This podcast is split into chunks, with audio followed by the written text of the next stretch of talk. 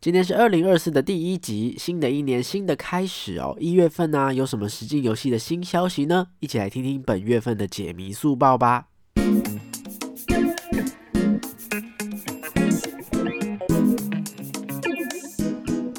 欢迎收听逃脱记录点，我是阿纪。逃脱记录点是一个分享密室逃脱、剧本杀等等实际游戏心得的节目哦。会有我实际体验之后呢，从各个不同的面向来分享自己感受到的想法。目前节目是每周一不定时推出，非常欢迎你按下订阅键，周一随手打开看看有没有推出新的集数哦。其实我自己也没有想到，从二零二四年的最一开始，我就直接进入了一个爆忙的状态哦。公司已经事前先规划二零二四年要做的每一件事情了。那几乎上半年的专案都蛮大的，而且都需要事前的调查跟准备，有很多单位要去做联络、哈报价、询价等等的。所以我一月份。可以说是同时有三到五个专案在 run 哦，有在我身边的朋友就知道我最近这几天一直在该说我好累，我好累这样子啊，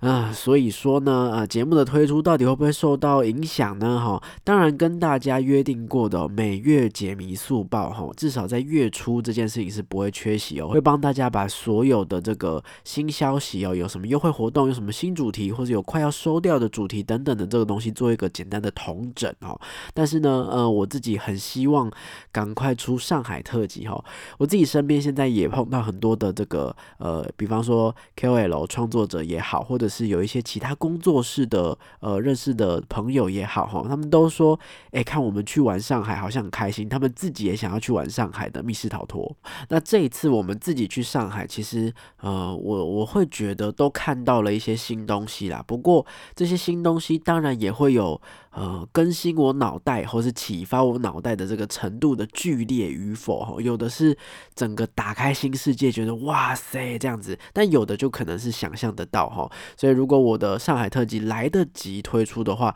说不定我自己可以主要推荐几个我觉得一定要玩的哦主题，供大家做参考喽。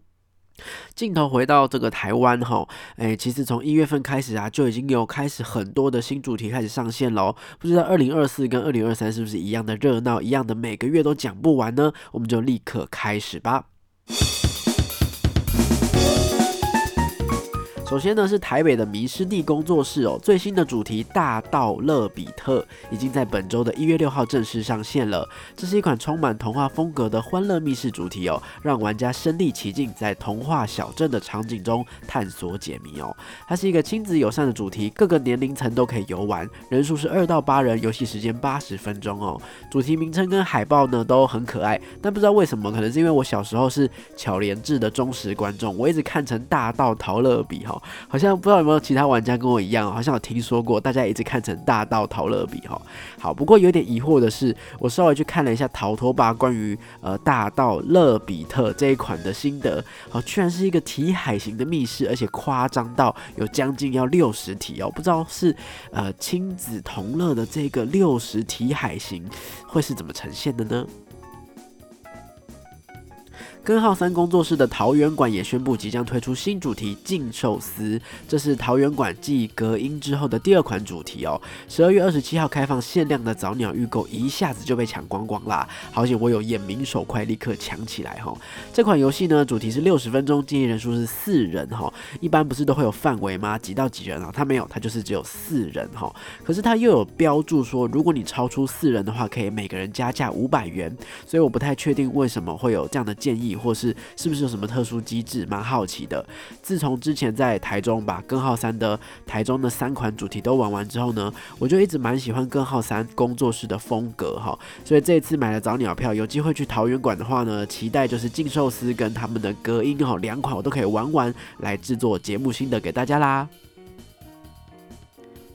欺骗、背叛、报仇，暌违近一年，台南季中季密室逃脱的新主题“绿帽子”终于要登场啦！这次他们挑战全机关谜题哦，玩家能否成功挽回变心的女朋友呢？即日起到一月二十五号开放试营运，每日只有限定两个时段，玩家只要完成指定的任务，就可以享有试营运的八折优惠哦。这个绿帽子哦，哇，密室逃脱的题材也是越来越多元，越来越特别哦，连这种戴绿帽的。故事也可以做成呃密室逃脱的一个挑战哈，之后去台南玩密室又多一项主题的选择喽。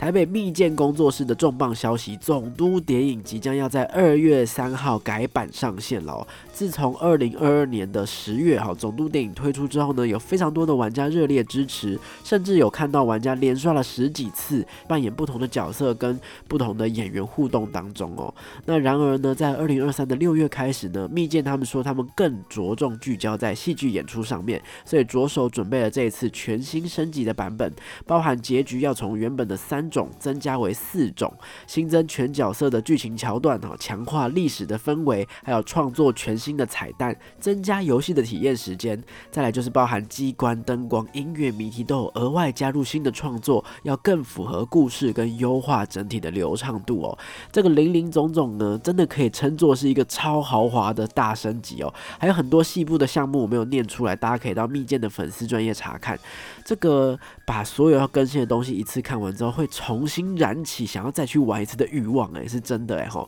总督店的改版其实，呃，玩家的支持回馈一定是非常非常重要的一件事情。那再加上工作室他们对于自己的作品有非常强的热情跟疼惜哦，所以千锤百炼，让已经很精致的东西再更加精致，也不断的让总督电影的故事有机会被更多的新加入的人认识。我觉得这是一件很浪漫、很帅的事情哦。新竹的格林跳野兽之心宣布即将在三月三号走入历史了。没想到这款主题已经从二零一七年到现在历经了六年多了，还没有玩过解谜难度五颗星的野兽之心，一定要把握接下来两个多月的时间哦。格林跳的 Po 文还有提到哈，试工班的师傅行程，这个呃走入历史的时间有可能也会延期啦哈。但这段话的重点是。工班师傅，那我们就代表哦拆除也有可能会建立新的主题、新的空间吗？看来二零二四格林跳也有准备新主题在等着大家喽。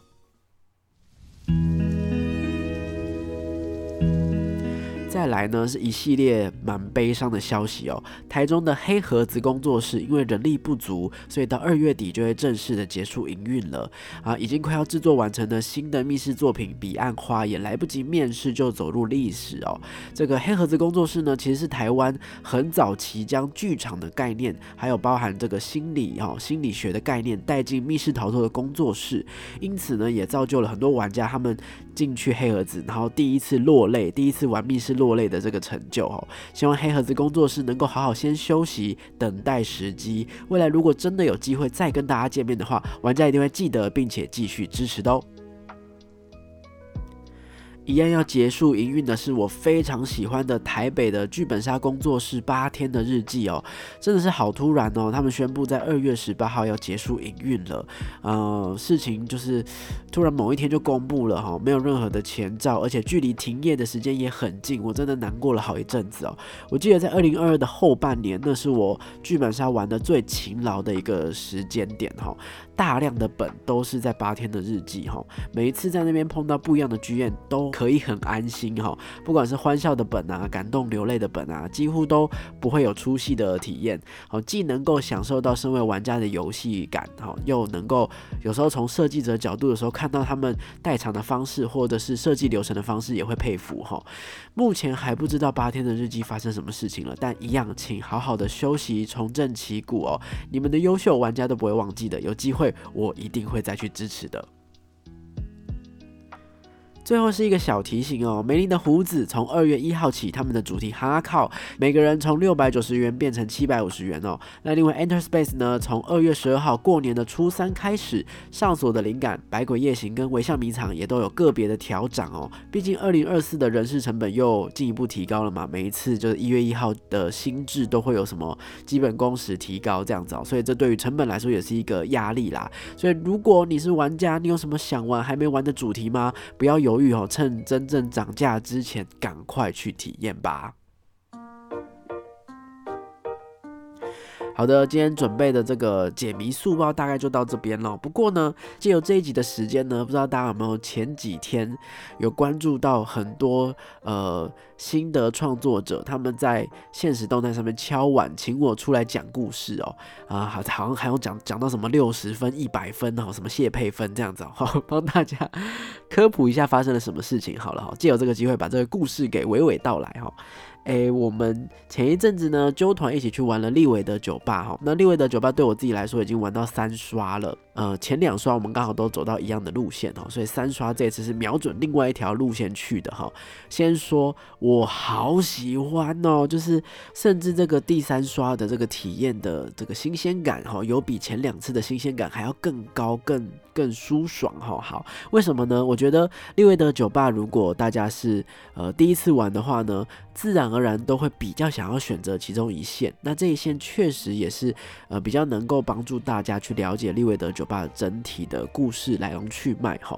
那但是呢，二刷选择另外一线的话呢，你可以体验到。更精致、更细节、更丰富的演员表现哈，当然他的这个呃华丽感哈可能是不一样的哦。可是呢，你跟演员呢可以比较近距离的互动，然后再加上也会是比较刺激、比较紧凑的哈。演员也会跟第一线开始有不一样的表演，比方说他的情绪，或者是他看待这一次发生事情的态度都会不太一样。所以我自己觉得，如果你是一刷玩完之后呢，你觉得你好像了解了利维德九。吧。但是你二刷有这个机会的话，请大家不要错过诶，因为假设大家都能够说好一起去选第二线的话，你们可以从另外一个视角去补完这个这个故事。然后如果你本身也是很喜欢这个演员的话，你也可以借由这次的机会看到他更精彩、更动态啊，或者是更有压迫性的表演哈。所以我蛮推荐的哈。如果大家真的有机会的话，可以像我们一样再揪一团哦，就是专门冲着这一线去体验，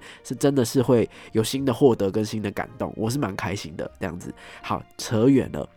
利维德酒吧呢，这个酒吧必须要拿故事去换酒，所以每一个人都要准备一个小东西去讲故事哦。那我实在是不是很擅长，就是啊，好好认真的讲故事，我会害羞，所以呢，我就没有特别准备。一直到了当天玩游戏的时候呢，我就惊觉说，哎呀，我真的是呃犹豫东犹豫西的，最后是没有决定我要拿哪一个小物来讲故事哦。然后翻了翻包包，就发现，哎，我有竞选的面纸，哎哦，这个竞选的这个立委呢，名字叫谢佩分哦。好，跟大家讲一下哦，呃，虽然我是拿这个竞选面子来做故事哈，来来掰故事，其实就是掰的哈。不过我其实对于这位立伟完全不熟哈，好，我掰的故事是这样子哦，我就呃当酒保问到我说，哎，你这个竞选面子有什么故事哦？我的上一位玩家甚至是非常非常认真、非常非常诚恳的在诉说他跟他上一段感情好结束的并不愉快啊，最后是怎么样离开那段感情的？然后我就觉得哇。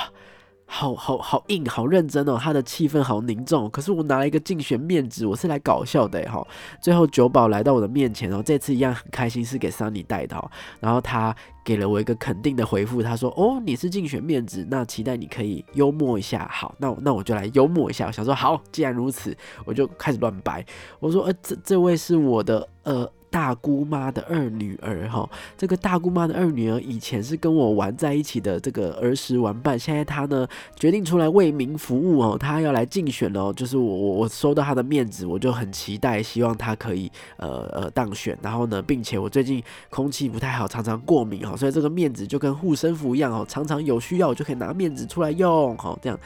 啊，就是在乱掰哈，但是大家都笑得很开心。然后呢，当然这个 Sunny 呢也灵机一变，非常的好哈，他就问我说。那你觉得他胜算如何呢？哈，好，就这么刚好，这位竞选人他的文宣是谢佩芬一百分，我就说，嗯，他自己写应该是一百分吧，哈，所以谢佩芬一百分就成为我们 这一次在利维德酒吧讲故事环节最最有记忆点的一个梗了，哈，好好啊，我再次呼吁哈，就是我我我其实不太认识他，而且他其实也不是我户籍地的选区，哈，所以请大家还是依照自己的这个呃对于候选的认识去投票，哈。只是说刚好可以拿到这个竞选面子去讲故事，然后大家也都蛮开心的这样子，好像也不小心开发了利维德酒吧的另外一种玩法，就是呃大家可以很真实、很真切的去交换故事，在这个交换故事的过程当中，可以多认识你的伙伴们，又或者哈你就可以开开心心的去跟酒吧讲干话哈。其实我觉得呃以你来说的话，他其实诶